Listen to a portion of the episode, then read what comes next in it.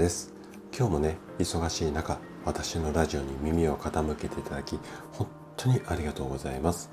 この放送は朝が来るのが楽しみ。そんな人を増やしたい。こんなね思いを持った整体院の院長が毎朝7時にお届けをしております。はい。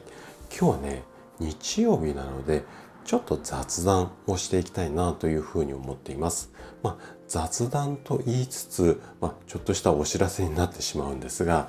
えっと、先週の日曜日にね、あの私のこの番組のチャンネル名を、えー、変えようかななんていうお話をさせていただいたんですが、本当にこう皆さん、あの、いろいろ聞いていただいてね、たくさんコメントいただいて、本当にありがとうございます。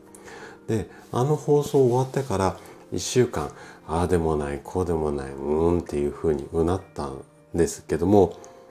まあ決めました新しいチャンネル名。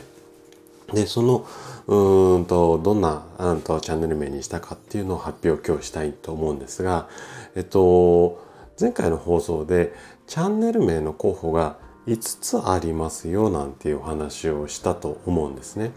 でえっと、それは自分でこう考えたこううんと候補が5つあったんですけども、まあ、その中からこれがいいんじゃないのかあれがいいんじゃないのかっていうようなご意見もたくさんいただいたんですがその候補以外にもねあの私のいつもの配信を聞いていただいてこんな名前だったらどうかなとかあと2番目の候補と3番目の候補を掛け合わせてこんなアイデアだったらあこんな名前だったらどうかななんて本当にたくさんご意見いただいてまあどれも本当にこうなんだろう素晴らしくってえっ、と全部ねこう名前その名前いいなって思うのばっかだったんですね。でちょっとねあのチャンネル名一つじゃなくってもう例えばなんですけど7つチャンネル名作って月曜日はこのチャンネル火曜日はこのチャンネルとかまあ日替わりチャンネルみたいな感じでしようかななんても あの考えたんですがまあそれだとちょっとわけわかんなくなっちゃうと思うので一つに決めました。でそのチャンネル名なんですけども発表します。ダラララってここで音楽が鳴れればね一番いいんでしょうけど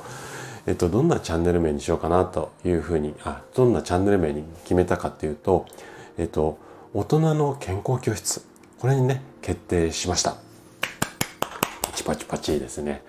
あのまあいろんな理由あるんですけども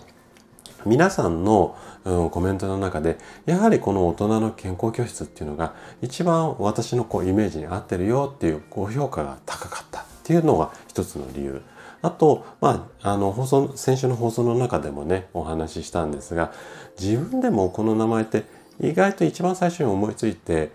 なかなかまあいいんじゃないのかなってしっくりきてるっていうところとあとね最後あのいただいたコメントの中でえーと、かなりあのスタイフの中では古いお付き合いなんですが薬剤師をされてるルミさんっていう方がいらっしゃるんですけどその方のコメントでこんな風に書いてあったんですね。